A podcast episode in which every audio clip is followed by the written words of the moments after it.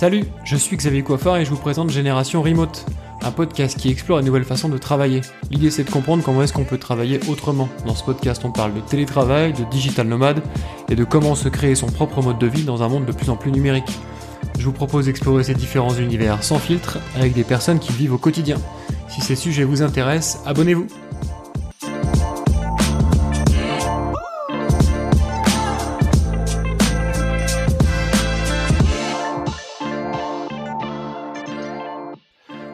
Bonjour à tous. Aujourd'hui, je reçois Olivier Binet, qui est directeur de Finom. Bonjour Olivier, est-ce que tu peux te présenter rapidement? Bonjour Xavier, avec plaisir. Je suis Olivier Binet, euh, donc un niçois expatrié à Paris. Euh, je suis directeur de Finom. Euh, j'ai un parcours à la base d'ingénieur de, reconverti dans le business, qui, a, qui, travaille dans les fintech depuis une dizaine d'années, avec un passage chez PayPal notamment de quelques années. Et aujourd'hui, je suis chez Finom, une banque, euh, une néobanque. Alors pardon, je dis néobanque, mais j'ai pas le droit.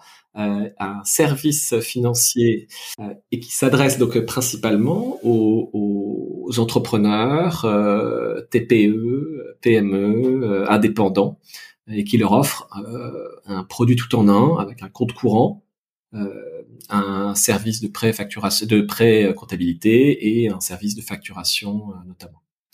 On peut également faire euh, du dépôt de capital et de euh, l'enregistrement d'entreprise pour ceux qui désirent euh, créer leur entreprise de zéro.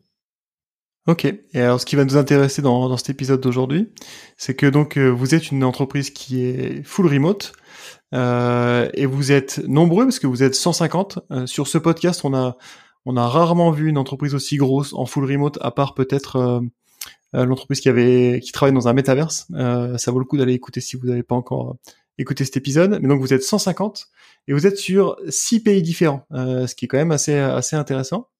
Est-ce que tu peux nous dire pourquoi est-ce que vous avez alors déjà est-ce que vous avez choisi le remote depuis le début ou est-ce que vous avez petit à petit transformé l'entreprise en remote? Et, euh, et pourquoi avoir choisi ce modèle? Alors on a complètement démarré en remote. Euh, à ça il y a plusieurs raisons. Premièrement, il faut se projeter dans un monde pré-Covid. Je crois qu'il y, y, a plusieurs éléments qui ont fait que, d'abord, euh, ce modèle a été choisi, mais aussi que il est réplicable euh, sous certaines conditions. Hein. C'est pour ça que je veux bien expliquer euh, les conditions. Premièrement, les, les, les, fondateurs de cette entreprise sont des fondateurs très expérimentés. Ils avaient déjà monté une banque B2B dans un autre pays qu'ils ont revendu très bien. Donc des gens qui savaient très bien ce qu'ils faisaient. Ce sont pas des gens qui se sont lancés pour la première fois dans l'entrepreneuriat. Okay. Deuxième chose, donc très expérimenté et très bon. Euh, deuxième chose, alors, il parle pas le français, donc c'est pas du faillotage, euh, ils comprendront. c'est ça.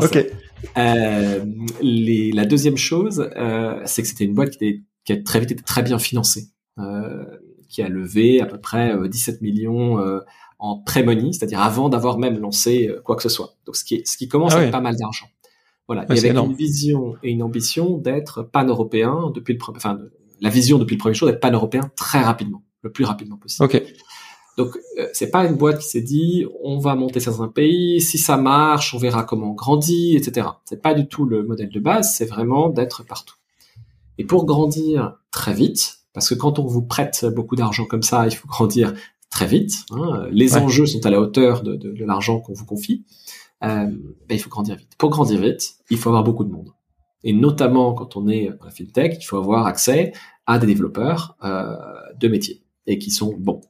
Pour ça, il faut aller chercher là où on peut. Et en fait, l'une des contraintes que vous posez quand vous dites bah, je m'installe dans telle ville, c'est souvent une contrainte géographique. À partir du moment où vous éliminez cette contrainte géographique, déjà, ça vous permet d'aller plus vite. Ça vous permet d'aller plus vite.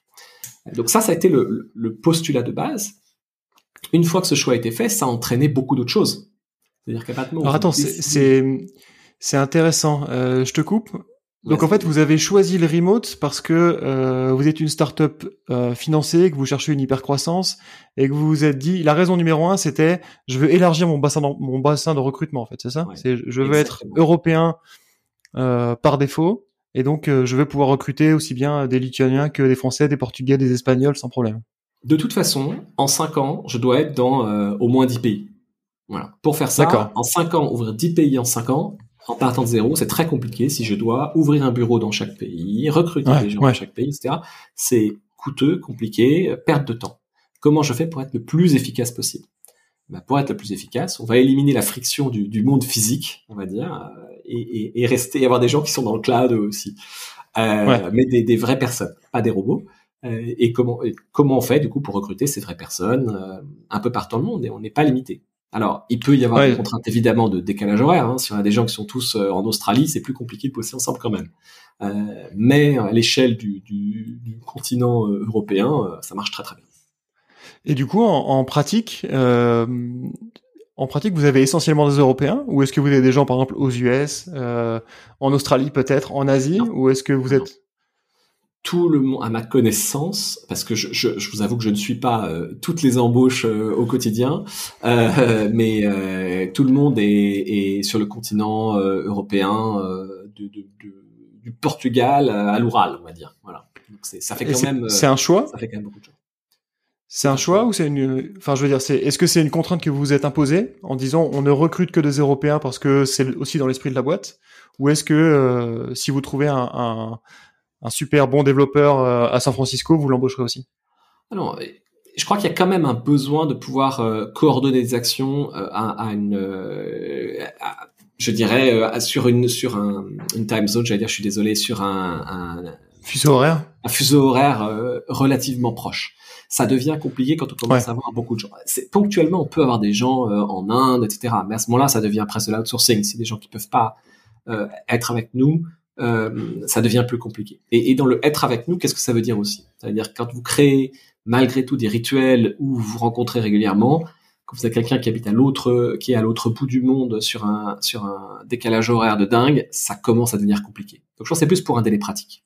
Et puis on va être clair, euh, il y a quand même une, une, simplicité dans le quotidien pour l'employé comme pour l'entreprise.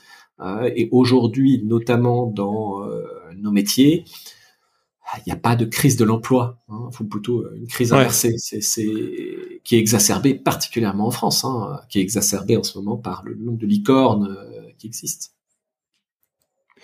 Ok, donc vous êtes full remote par défaut, mais pas en pas asynchrone quoi, comme une, une grosse boîte comme GitLab par exemple que, que j'aime bien prendre en exemple, qui eux du coup, je pense depuis le début sont en, asynchrone, en, vraiment avec, ils bossent avec des gens euh, un peu partout dans le monde et vraiment par choix, par conviction. Euh, mais effectivement, ça rajoute une vraie couche de complexité en plus euh, de déjà être en remote. Euh, ok, donc j'ai bien compris l'aspect euh, ou l'atout euh, recrutement sur sur le choix de partir sur une, une startup en remote. est-ce qu'il y a d'autres, est-ce qu'il y avait dès le début d'autres avantages que vous avez que vous aviez identifiés ou d'autres raisons pour lesquelles vous êtes parti en remote? Alors, je ne sais pas si c'est un avantage. Euh, cela étant, il y a un côté, euh, il y a des, ça entraîne pas mal de choses. À partir du moment où vous partez en full remote, euh, ça vous est plus difficile d'embaucher des profils très juniors. Pourquoi? Parce que vous devez avoir des gens qui ont un recul sur eux-mêmes, certaine maturité vis-à-vis du travail, vis-à-vis de leur travail, de la perception, leur perception d'eux-mêmes et de la qualité de leur travail. Euh, qui demande une forme de maturité. Je dis pas forcément d'âge, mais de maturité. Et, et donc, euh, malgré tout, c'est relativement corrélé. Et donc, ça vous oblige à embaucher des profils un peu plus seniors, ce qui coûte aussi plus d'argent. Euh, et, et, donc voilà, c'est pour ça que je dis c'est pas non plus, euh, enfin, le répliquer c'est pas pour tout le monde. Une startup qui commence, que vous pouvez vous permettre d'embaucher des gens plus expérimentés et donc nécessairement plus chers, euh, c'est pas vraiment facile. Mais si vous n'avez pas cette maturité, euh, ça vous demande un management plus présent. Or, euh, quand vous ne voyez pas au quotidien euh, la tête que fait quelqu'un quand il arrive au bureau, c'est beaucoup plus difficile à manager. Ouais. Et pour ça, il vous faut des gens qui ont, qui ont une certaine maturité, qui savent dire les choses, qui, pour, sinon, sinon ça devient très difficile. Donc, ce qui est à la fois une contrainte supplémentaire. Donc, vous devez, dans vos recrutements, rechercher une forme de maturité quoi que ça veut dire. Enfin, c'est c'est partie de la, de la, de la formule. Euh, en revanche, vous vous retrouvez avec euh, avec des profils plus seniors, plus expérimentés, ce qui vous permet aussi d'aller beaucoup plus vite. Donc c'est vraiment, je dirais, cette vitesse entraîne la vitesse. Euh, maintenant, il n'y a pas de stagiaire. Voilà, par exemple, ouais, c'est ça. une startup. Euh, en France, on est depuis un an et demi, zéro stagiaire. Ouais, bah ouais. Euh, alors, on, on, avait déjà abordé ce point avec euh, avec euh, François, qui est fondateur de Lemlist, euh, qui est donc en full remote. Eux, ils sont ils sont entre 30 et 50, je crois maintenant.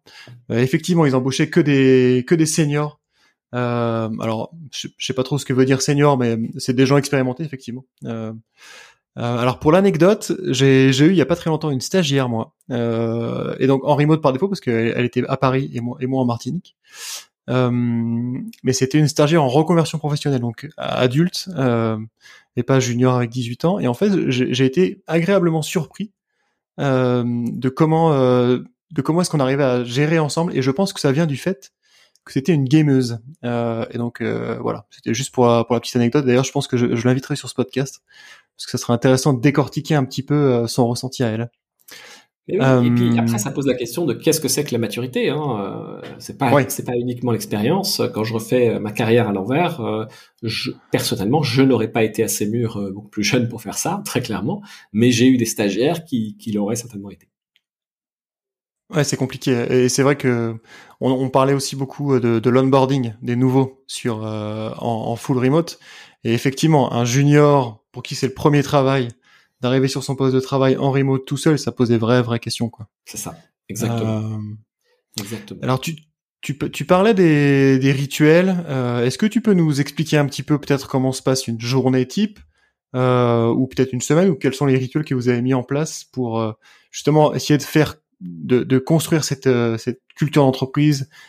Alors on a différents rituels. Hein. On a euh, euh d'abord, et, et, je pense que ça vient avec la maturité, mais on fait une utilisation de Slack qui est, par rapport à ce que j'ai vu dans d'autres entreprises, très modérée. Euh, euh ah. je, je, fais une parenthèse parce que parce que je, ça me semble simplement important. C'est-à-dire que j'ai j'ai vu des startups euh, dans lesquelles c'est dans lesquelles et pourtant qui étaient en présentiel, hein, dans lesquelles Slack était un, un feu d'artifice permanent, euh, ouais. alors que euh, ça allait beaucoup moins euh, chez nous. Je ne saurais pas l'expliquer. Est-ce que ça, est-ce que c'est avec la maturité? Est-ce que c'est parce que la plupart des employés sont pas des digital natives et des, des, des vieux cons euh, comme moi? Euh, C'est possible.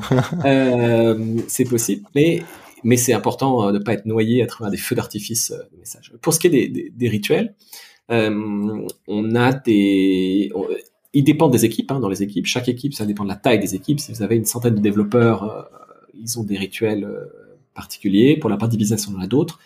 Par exemple, euh, on se retrouve pour un café virtuel euh, tous les lundis après-midi avec les, les country managers, on va dire, euh, voilà, pour échanger euh, sur un mode très informel, humeur, business, euh, sentiments, stratégie, un peu tout. Euh, et c'est vraiment comme si on se retrouvait à la machine à café pendant 20 minutes. Hein. C'est, ça marche très très bien.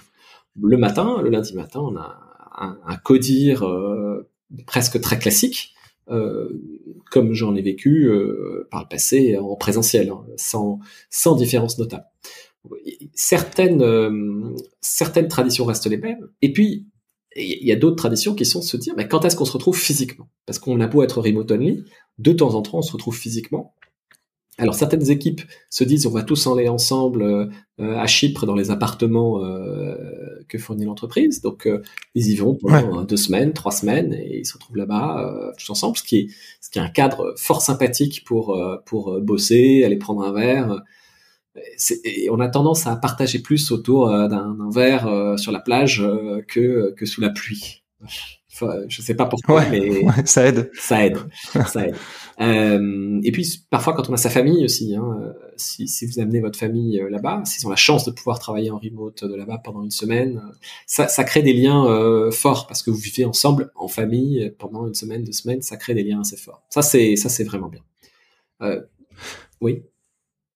Et du, coup, euh, tout ce qui est weekly call, hein, désolé pour l'anglicisme, ouais. mais et le et le codir, euh, ça se passe sur Zoom ou sur un Google Meet, sur en visio, ouais, quoi En visio, un Google Meet, exactement, exactement. Ok. Et donc, et donc vous avez des rituels comme ça, on va dire euh, euh, hebdomadaires. Et puis, euh, est-ce que vous avez alors, on, on, parlera tout à l'heure de ces, de ces appartements, c'est intéressant. Euh, est-ce que vous avez des, des choses euh, peut-être plusieurs fois par an où vous emmenez carrément toute l'équipe ou toute l'entreprise euh, en, en, séminaire de team building, ce genre de choses? Alors on a des... quelque chose que vous faites aussi? Exactement, on a des séminaires de team building. Euh, je t'avoue que ça a été assez délicat avec les, les le Covid. Hein, avec le COVID. quand même de deux ans de Covid, donc euh, euh moi j'ai rejoint l'entreprise. Euh, C'était euh, à la sortie du premier confinement. donc tu vois, j'ai assez peu vécu avec l'entreprise. D'ailleurs elle s'est créée juste avant le confinement. Hein. Donc, si tu veux, l'entreprise n'a pas encore connu une longue période post-confinement. Et aujourd'hui, on est quand même 150 personnes. donc, les, il y a des séminaires qui se font plutôt équipe par équipe. donc, par exemple, j'étais il y a quelques semaines en séminaire avec le reste de, de la direction générale. voilà, pour décider de, de, des orientations pour les six prochains mois assez classique. Euh, qu'est-ce qu'on va faire pour les six prochains mois? Qu'est-ce qui est prioritaire? Euh, Ces choses-là, très classiques. Pour, pour le coup, très classique. Ok. Euh, d'accord. Et donc plutôt équipe par équipe. Vous n'avez pas de choses euh, euh, trans, dire trans équipe. Je sais pas si ça se dit vraiment, mais Alors, avec tout le monde quoi. On n'a pas encore eu un dans notre histoire. On n'a pas encore eu. encore une fois, c'est dû au, au, confinement et que c'est relativement récent que tous les pays aient été déconfinés, puisque le fait d'être alors on est on opère dans six pays, mais on est éclaté dans plus de pays en tant qu'employé.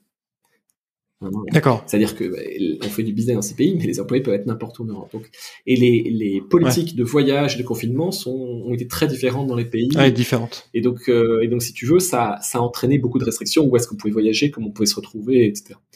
Euh, donc, on n'a pas encore réussi à organiser un séminaire avec toute l'entreprise pour le moment. Pour le moment, ça a réussi à être fait que par équipe par équipe. Mais ça va venir. D'accord on a quand même un parce que... fait euh, assez fort. Donc, euh, je crois qu'on attend que ça de tous se retrouver absolument tout le monde et de faire la fête. Ouais, puis je pense que c'est intéressant pour les équipes euh, de pouvoir rencontrer des gens d'autres métiers. Enfin voilà, moi je sais que j'ai passé beaucoup de temps comme tech et c'est hyper important d'avoir des, des, contacts réguliers avec le ce qu'on appelait nous le métier parce que ça, ça nous permet de de mieux faire de mieux faire notre travail aussi et puis de d'élargir un peu l'horizon sur euh, alors en l'occurrence tu as raison. Euh, et en l'occurrence en l'occurrence avec l'équipe tech on a eu une sorte de séminaire avec l'équipe tech et notamment les, les dirigeants des, des, différents pays si tu veux. Euh, on a eu déjà plusieurs rencontres comme ça où on, pouvait parler directement et créer des liens directement avec euh, l'équipe produit avec l'équipe tech euh, et c'était important de, de, de, se comprendre savoir comment les autres pensent. Surtout quand ils sont d'autres pays hein, qu'ils soient euh, allemands, euh, français, hollandais, russes, ukrainiens. on a les deux d'ailleurs hein, dans l'entreprise. Ah. ok. ouais, bah ouais. Et, et, donc que les gens comprennent la façon de penser de l'autre, c'est important. C'est important parce que après, quand vous vous retrouvez uniquement sur Slack, ça reste beaucoup de, de l'écrit. Et, et l'écrit est interprété différemment. Personne ne parle dans sa langue maternelle.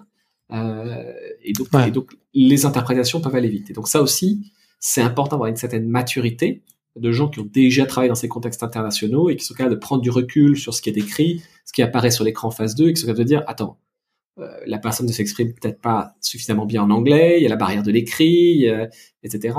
Euh, je vais prendre ça avec un peu de recul et essayer de comprendre, de chercher vraiment ce qu'il y a derrière.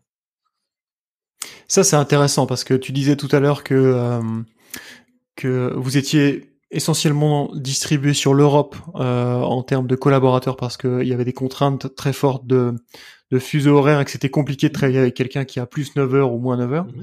Euh, mais mais l'Europe, c'est un c'est un petit continent et qui est très fragmenté. On a, on a, on a plein de langues différentes, avec plein de cultures différentes. On n'est pas pareil que des Russes ou des Grecs. Entre les Russes et la, des Russes et des Grecs, il y a une différence culturelle qui est énorme, ou des Espagnols et des Allemands. Euh, Comment est-ce que vous arrivez à harmoniser ça ou faire Est-ce que vous avez mis en place des trucs pour que les gens se comprennent? Euh, Comment est-ce qu'on met de l'huile dans tout ça pour que ça roule? Euh, Ça, c'est ma première question. Et ma deuxième question, c'était sur l'anglais. Euh, est-ce que les gens bossent en anglais par défaut? Est-ce que tout est en anglais par défaut? Et je pense que ça va revenir un peu sur la sur la question de la culture. Ou est-ce que par exemple les, les équipes qui sont par exemple entre allemands parlent en allemand par défaut? Enfin voilà, comment est-ce que vous arrivez à gérer tout ce décalage linguistique et culturel? Alors, premièrement, et, à nouveau, je reviens aux, gens que vous allez embaucher. Hein. Euh, on embauche des gens qui ont une certaine maturité, c'est important, euh, et des gens qui parlent très bien anglais. Je crois que parler l'anglais couramment et, sans avoir peur de s'exprimer, c'est absolument fondamental ici, parce que tout par défaut se fait en anglais sauf dans certaines équipes qui, euh, qui se, se, trouvent euh, sont parfois localisées dans un même pays euh, et qui du coup euh, parlent entre elles euh, dans leur langue.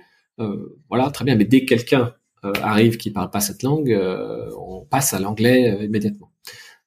la plupart des gens ont déjà travaillé dans des environnements internationaux en anglais. Moi, ça fait maintenant, enfin, je, je la dernière fois que j'ai bossé dans une boîte dont la langue principale n'était pas anglais, c'était en 2007. Donc, euh, d'accord. Euh, voilà, ça commence à dater. Euh, très franchouillard d'ailleurs. Donc, non mais c'est aujourd'hui, moi l'entreprise que je travaille, c'est presque, dire, moi j'ai passé des années aux États-Unis. allez, on va dire que je suis quasiment bilingue. c'est très bien, j'ai des notions de certaines autres langues, mais les boîtes par lesquelles je suis passé depuis, être bilingue, c'est le minimum, quoi. C'est les gens, les gens parlent tous deux, trois, quatre langues. Ça, c'est intéressant aussi parce que euh, tu disais tout à l'heure que, que vous vouliez être remote par défaut parce que l'argument numéro un, c'était de pouvoir augmenter le bassin de recrutement. Euh, alors, si vous cherchez des devs qui sont bons euh, et qui, si en plus sont bilingues, effectivement, ça réduit pas mal le scope, quoi. Alors, Déjà que l'offre est pas. Pour la France, c'est vrai parce que euh, malheureusement on n'est pas très bon en langue, mais euh, il y a beaucoup de pays dans lesquels les gens parlent plusieurs langues. Hein. Si vous prenez euh, les Pays-Bas, tout le bassin nordique, toute l'Europe centrale et toute l'Europe de l'Est, les gens sont au minimum bilingues. Hein. Ouais. Donc c'est, je veux dire, il y a quand même les deux tiers de l'Europe où c'est le cas. Hein. Si vous allez en, effectivement, si vous êtes en, en fait c'est l'Europe de l'Ouest hein, qui est pas comme ça, mais mais l'Europe du Nord, Europe centrale, Europe de l'Est, c'est pas la norme. Voilà, je, je, suis désolé pour les Français, franco-français qui parlent à peine anglais, euh, qui nous écoutent, mais ça va être de plus en plus compliqué.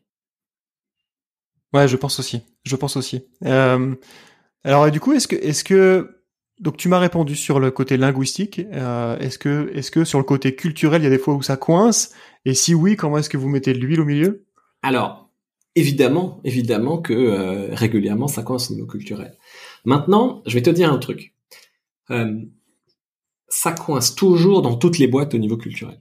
C'est-à-dire que euh, les gens partent du principe que parce que euh, on a euh, parfois on vient du même pays, voire de la même ville, voire de la même école, etc. On va se comprendre et qu'on dit tous la même chose. C'est un, une hypothèse de base que la plupart des gens font sans le savoir et qui est source d'énormément de problèmes. Là, vous pouvez pas vous le dire parce que vous avez des gens qui ont un fort accent parfois en face de vous et vous devez faire gaffe. Donc si vous et, donc ça rend finalement conscient le fait que c'est potentiellement un problème et donc vous faites attention. Alors qu'à l'inverse, quand vous êtes des boîtes beaucoup plus homogènes, vous posez pas la question, alors qu'il y a des barrières culturelles qui sont qui vous qui vous sont invisibles. Et c'est un vrai problème dans les entreprises. Tu vois, euh, tu dis que tu as travaillé comme dev, euh, quand tu parles à, des gens qui n'ont jamais parlé des devs avant, tu as une barrière culturelle énorme. T'as une barrière culturelle énorme. Et, et, et, les gens se disent, bah non, on est tous les deux, on habite tous les deux euh, euh, alors Honnête, c'était plus dans le nord, hein, non C'est vers, c'était vers Lille, non? Si je me souviens de mémoire. Euh, pour y être allé euh, dans une précédente vie. Euh, et donc, si tu veux, quand tu es à Lille, bah ouais, c'est pas parce que vous êtes tous les deux à Lille euh, dans le même bâtiment que vous avez la même culture. Et, et, et ça, je crois que c'est un vrai problème dans les entreprises. Tu vois, c'est le côté éducation, psychologie dont je te parlais tout à l'heure. c'est un vrai problème fondamental dans les boîtes. Les gens, on, ont posé le postulat qu'ils se comprennent et qu'ils vont être compris. Ce qui n'est pas du tout le cas. Pas du tout le cas. C'est presque un avantage, je vais te dire, quand tu as des gens un peu mûrs et qui ont en face d'eux des gens qui sont visiblement, alors quand je dis visiblement ou auditivement différents, tu peux pas faire comme s'il n'y avait pas de différence. Et donc finalement, c'est une bonne chose. Voilà, je je je sais pas si ce que je dis euh, euh, est compréhensible, mais le fait que ça s'entende. Si, si, c'est très compréhensible. Le, fait que ça s'entende et que ça se voit rend la chose consciente. Alors que le problème est quasiment le même, sans que ça soit conscient, lorsque vous travaillez dans une boîte euh, franco-française avec que des Français autour de vous. Ça, c'est intéressant. C'est vraiment hyper intéressant, ça, comme remarque. Ok. Bah écoute, merci. Mais oui, non, mais c'est c'est et c'est un vrai problème. C'est un vrai problème. Les gens ne se comprennent pas et surtout, tu vois, on parle d'éducation. Euh, on, on n'apprend pas à comprendre les gens. On t'apprend à résoudre des problèmes, on t'apprend à compter, on t'apprend à lire, on t'apprend à écrire, mais on ne t'apprend pas à comprendre les gens. Alors, on ouais, ouais. Euh, moi, j'ai fait un, petit tour aux États-Unis aussi, et effectivement, quand je suis arrivé, on m'a donné des clés euh, de différences culturelles qui sont presque juste des petits trucs, quoi. Euh, genre arriver à l'heure, ce genre de trucs. donc, on, peut t'apprendre, je pense, à respecter les codes en fait plutôt euh, parce qu'il y a des codes qui diffèrent en fonction des pays mais ça j'imagine que dans, l'instant d'une entreprise tu l'harmonises assez facilement mais c'est vrai que comprendre les gens c'est compliqué, clairement. et c'est intéressant ce que tu dis parce que pour en avoir discuté pas mal sur ce podcast avec des gens en remote qui cherchaient à recruter euh, et qui se disaient toujours non mais je vais pas aller recruter par exemple un espagnol. Parce que bon il y a la barrière de la langue mais même la barrière après il y aura la barrière culturelle ça va être compliqué. Et plus le delta culturel est grand plus je vais avoir du mal à, fédérer mon entreprise. Euh, c'est intéressant d'avoir ta perspective qui dit qu'en fait euh, la barrière culturelle elle existe déjà au sein de ton entreprise quoi que tu fasses. Et donc recruter un étranger n'est pas forcément une une barrière quoi ou un, désavantage. C'est hyper, intéressant. Est-ce que tu peux nous expliquer un petit peu comment est-ce que vous faites pour manager euh, tous ces collaborateurs distribués euh, et en plus vous êtes en hyper croissance donc vous devez avoir des collaborateurs des collaborateurs qui arrivent euh, tous les jours ou toutes les semaines j'imagine. Euh, comment est-ce que vous faites pour manager tout ça et pour rester agile et, euh, et efficace comme euh, comme startup parce que vous êtes euh, vous avez une, super contrainte de de croissance quoi. Alors je sais pas à quel point on réussit, hein, mais en tout cas ce qu'on essaye de faire, c'est de se dire quel, quel genre de culture est-ce qu'on veut imprimer à l'entreprise? Il y a une double culture de de responsabilité, de véritable responsabilité, et le, le, côté euh, qui peut être effrayant pour certains hein, et qui souvent dans les dans les boîtes tech, c'est le côté euh, responsabilité et surtout résultat. très clairement et très concrètement, ce sont des entreprises dans lesquelles on peut pas se cacher, il n'y a pas de gras, il faut aller vite, et donc il y a des des, des objectifs à tenir qui sont parfois difficiles. Euh, et dans lequel on peut pas se cacher. Euh, on sait très bien, c'est ce qui est à la fois valorisant et, intéressant, c'est qu'on dit voilà, Xavier, je compte sur toi pour faire ça dans tel délai. Alors après, il y a des raisons pour lesquelles on n'y arrive pas, etc. Mais je compte sur toi pour faire ça. Et c'est ta responsabilité. Parce que l'entreprise en a besoin pour telle et telle raison. Et en fait, tu peux faire le lien directement entre ce que toi, tu vas accomplir et le succès de la boîte ou la vision stratégique de la boîte. Tu peux faire un lien direct. T'es pas un Shadok qui pompe parce que ton boss t'a demandé de pomper et on sait pas ce qui se passe, tu arrêtes de pomper. Et, je l'ai vu hein, dans des très grosses entreprises, euh, des gens qui travaillent, ça pas pourquoi. C'est c'est c'est un principe. Alors moi, c'est un principe que j'ai toujours appliqué euh, avec euh, mes équipes, mais que je retrouve au niveau de la culture d'entreprise chez Finom, c'est se dire qu'est-ce qui est important, pourquoi je bosse et pourquoi les gens bossent? À partir du moment où ils savent ce pourquoi ils bossent, on a besoin vraiment que tu fasses ça là maintenant, que ça soit accompli pour telle date, pour tel trimestre, pour tel. il faut qu'on arrive là. Après, on y arrive, on n'y arrive pas. Point. Il n'y a pas à se cacher, il n'y a pas de truc. Si on n'y arrive pas, ben pourquoi? Est-ce qu'il faut plus de moyens? Mais voilà. Quand vous euh, mélangez ça à, au fait que euh, vous avez des gens expérimentés, donc euh, qui, qui, savent s'y prendre, qui ont du recul, qui, qui ça ajoute une culture finalement de euh, de, de, performance. Voilà, de performance. C'est dur, euh, mais c'est sympa. Mais c'est pas pour tout le monde. C'est pas pour tout le monde. En fait, ce que tu es en train de me dire, c'est que euh, le management chez vous, il est, il est pas du tout sur du micromanagement. On est sur du management à la tâche où on te dit voilà, tu dois faire ça pour telle date. Et en fait, ce que tu fais au milieu, je, je m'en fous quoi. Euh, L'idée, c'est de toute façon, c'est que tu y arrives et puis après, euh, on verra quoi. Alors, j'imagine qu'évidemment, s'il y a besoin d'ajustement, il peut y avoir des contacts, mais, mais, c'est de la confiance et. C'est de la confiance, mais la confiance n'exclut pas la vérification, comme diraient mes, mes amis militaires euh, du euh, mais, mais ce que je veux dire, c'est que c'est pas pour ça qu'on laisse les gens euh, sans aide, sans soutien, etc. C'est et puis qu'on leur, on va pas leur dire de temps en temps, euh, ça va, tout va bien, euh, t'as besoin d'aide. Ouais. passer son nez dans la porte, finalement être à la porte comme on ferait dans un vrai bureau, et se dire ça va, tout va bien, un petit message, voilà. Donc ça, évidemment, quand on est obligé de faire ça en tant que manager, mais se dire, c'est pas tant j'ai besoin que tu fasses ça, c'est plus on va là pour faire ça, il faut faire ça, ça, ça. Tiens, toi tu prends ça, toi tu prends ça, toi tu prends ça. Et c'est tout. Aussi simple que ça, j'allais dire. Que ce soit très clair, ce que les gens doivent c'est très clair. Qu'ils ont les moyens de faire ce qu'ils veulent, c'est très clair. Et ça, ça vient aussi être une organisation relativement euh, horizontale. Quand vous avez 50 couches hiérarchiques, personne ne sait ce que la couche supérieure va faire de ça, voire peut-être rien. Et vous le voyez dans des grosses boîtes encore aujourd'hui. Hein. Euh, quand on parle de sens euh, euh dans l'entreprise, c'est pas juste bon l'entreprise est là pour sauver le monde. c'est aussi juste que les gens savent vraiment pourquoi ils bossent et que ça va vraiment servir à quelque chose. Déjà, si on commençait par ça, ce serait beaucoup mieux. Et, ça vient aussi avec, euh, on en revient encore à la même chose, hein, mais à, la maturité de, des managers et même des managers. Quand tout le monde sait que ça se passe comme ça et que je viens en sachant ça, euh, c'est quelque chose. Tu sais, on n'est pas là aussi pour dire euh, on a un toboggan donc on est cool donc ça va être sympa et en fait la culture est un peu brutale. Ou à l'inverse, euh, je prends un Netflix qui est beaucoup plus euh, très très dur, qui dit on veut des superstars et, et c'était juste bon, ça nous suffit pas. Il y a vraiment, c'est important d'être très clair sur ce qu'on attend des gens et de leur donner les moyens de le faire. Et que les gens nous disent très rapidement, en entretien de préférence, non, c'est pas pour moi, cet environnement est pas pour moi. Mais c'est très clair que dans ce genre d'environnement, on peut pas se cacher. Ça va être le résultat. Le résultat est là ou il est pas là. Ok. Ouais. Et en, même temps, alors euh, moi personnellement, c'est clairement un, type d'environnement que je j'apprécie parce que ça responsabilise et en, et en tant que qu'employé, c'est hyper intéressant d'être responsabilisé et pas juste euh, infantilisé en disant tu fais ce truc là, tu sais pas pourquoi.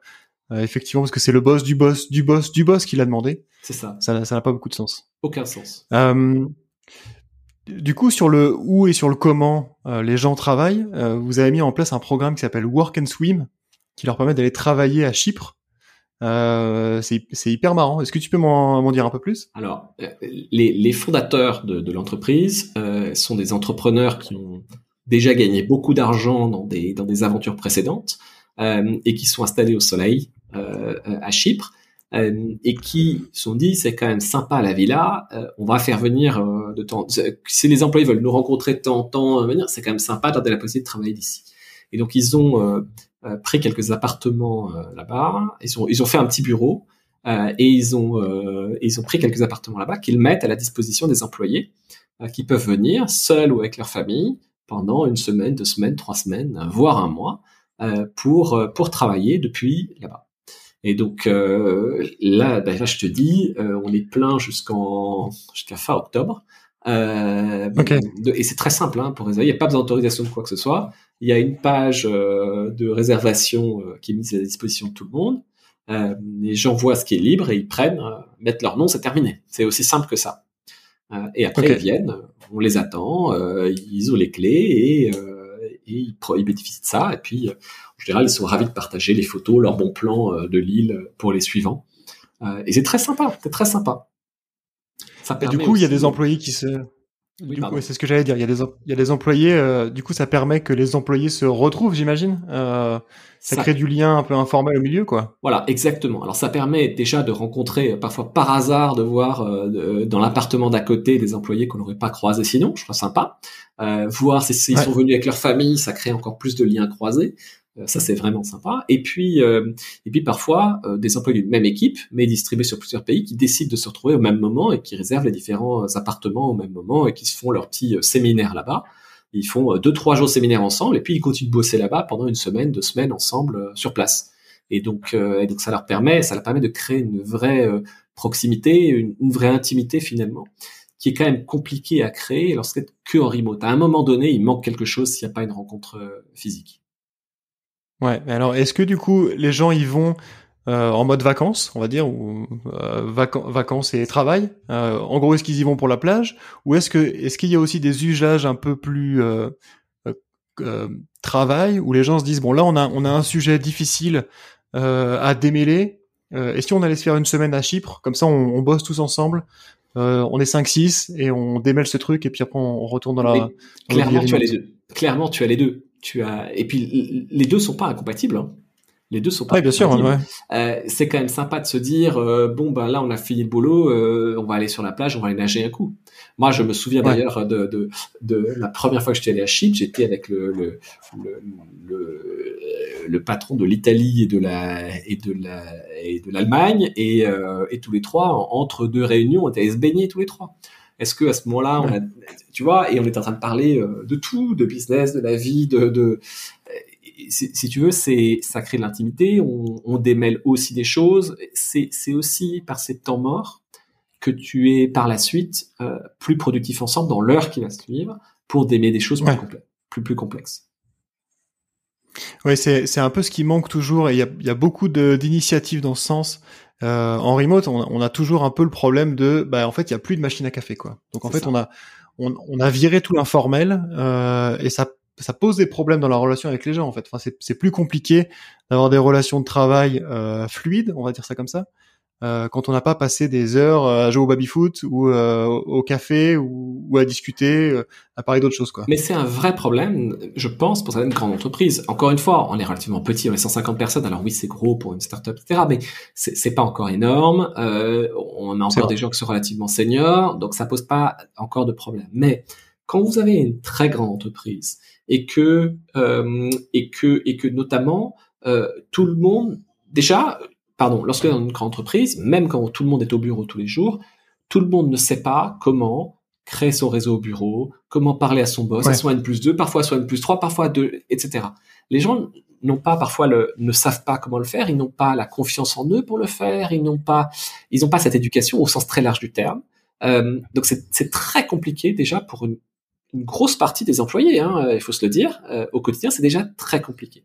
Quand en plus ces gens-là n'ont pas l'opportunité parfois de croiser quelqu'un par accident à la machine à café, euh, leur N plus 4 qui se retrouve avec eux à la machine à café et qui adresse la parole et que euh, ça donne l'opportunité de leur parler, ça arrivera pas du tout, du tout euh, lorsqu'ils seront en remote. Ça, je pense, c'est un vrai problème euh, pour les, les, les entreprises ouais. plus grosses. Euh, je pense notamment euh, aux employés, alors aux femmes, qui traditionnellement, en tout cas dans mon expérience de manager, avait encore plus soit un syndrome de l'imposteur, soit euh, un peu plus de, de, de difficultés à se mettre en avant, euh, elles en ont encore moins l'opportunité, euh, je dirais l'opportunité euh, par hasard, hein, de le faire euh, lorsqu'elles sont en remote. Et, et se prendre en main à ce niveau-là, lorsqu'on n'a pas euh, surmonté parfois certaines craintes, certaines peurs, certaines, ce syndrome de l'imposteur, ce, ce, cette timidité, que sais-je encore, bah ça rend les choses encore plus compliquées. Et, et, et je lis pas mal d'articles dans ce sens, hein, mais c'est, je pense que c'est, ça, c'est très difficile. Je pense que ça va rendre les choses très difficiles. Et du coup, vous avez mis en place des choses pour euh, essayer de d'améliorer cet aspect ou? Bah, Nous, on n'a pas vraiment. vraiment? je t'avoue qu'on n'a pas le problème puisqu'on a des gens. On, on choisit les gens euh, parce qu'ils okay. ont dépassé ce genre de problème. C'est-à-dire qu'on sait que si on prend quelqu'un comme ça, ça va pas le faire au niveau où on en est aujourd'hui. Quand on sera beaucoup plus gros, euh, il faudra vraiment se poser la question. Mais euh, c'est un sujet euh, qui m'interroge quand je pense au, au, remote. Ouais, ok. Ok, bah écoute, euh, merci beaucoup. Je finis toujours ce podcast avec euh, à peu près la même question, qui est quel conseil tu donnerais à un fondateur de startup, par exemple, qui veut se lancer en, en remote?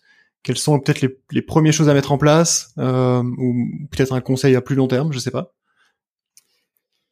je pense que c'est compliqué. C'est-à-dire que le remote, c'est pas un gadget, c'est pas, euh, ça implique beaucoup de choses derrière. C'est pour ça que j'ai insisté sur ce que ça impliquait pour nous euh, en termes de malgré de rencontres physiques de temps en temps, mais surtout en termes de, de seniorité des gens, euh, des gens qu'on embauche ouais. et de maturité surtout.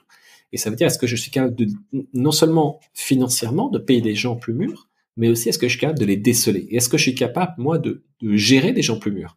Quand on est relativement jeune et, embaucher quelqu'un de parfois plus mûr que soi, ça peut être compliqué à gérer au quotidien. Donc ça, ça pose euh, pas forcément des problèmes, mais mais ça, se lancer en remote, ça veut dire pas mal de choses derrière qu'il faut avoir en tête. Sinon, euh, sinon ça fonctionnera pas.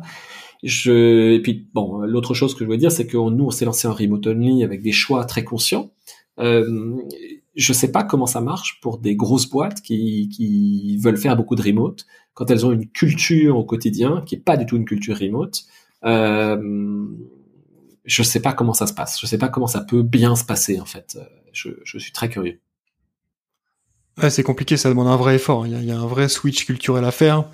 Euh, et je pense que pour une grosse entreprise, switcher du présentiel à du remote, c'est probablement si c'est pas impossible, vraiment très très compliqué. Ça demande euh, de l'éducation sur euh, plusieurs mois, j'imagine. Euh... Au moins. Ok. Mais, mais merci beaucoup pour, ces, pour cet entretien, Olivier. C'était hyper intéressant d'avoir d'avoir ton feedback sur sur ton expérience. je mettrai le lien de ton entreprise dans, dans la description du podcast. Merci beaucoup, Xavier. Au revoir.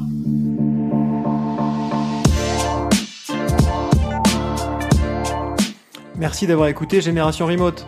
Si ce podcast vous a plu, n'oubliez pas de le partager autour de vous et de lui donner 5 étoiles sur iTunes, c'est la meilleure façon de m'aider. Si vous cherchez un emploi full remote, allez faire un tour sur remotefr.com. C'est un job board qui regroupe que des emplois tech 100% remote. On se retrouve dans 15 jours pour un nouvel épisode. D'ici là, portez-vous bien.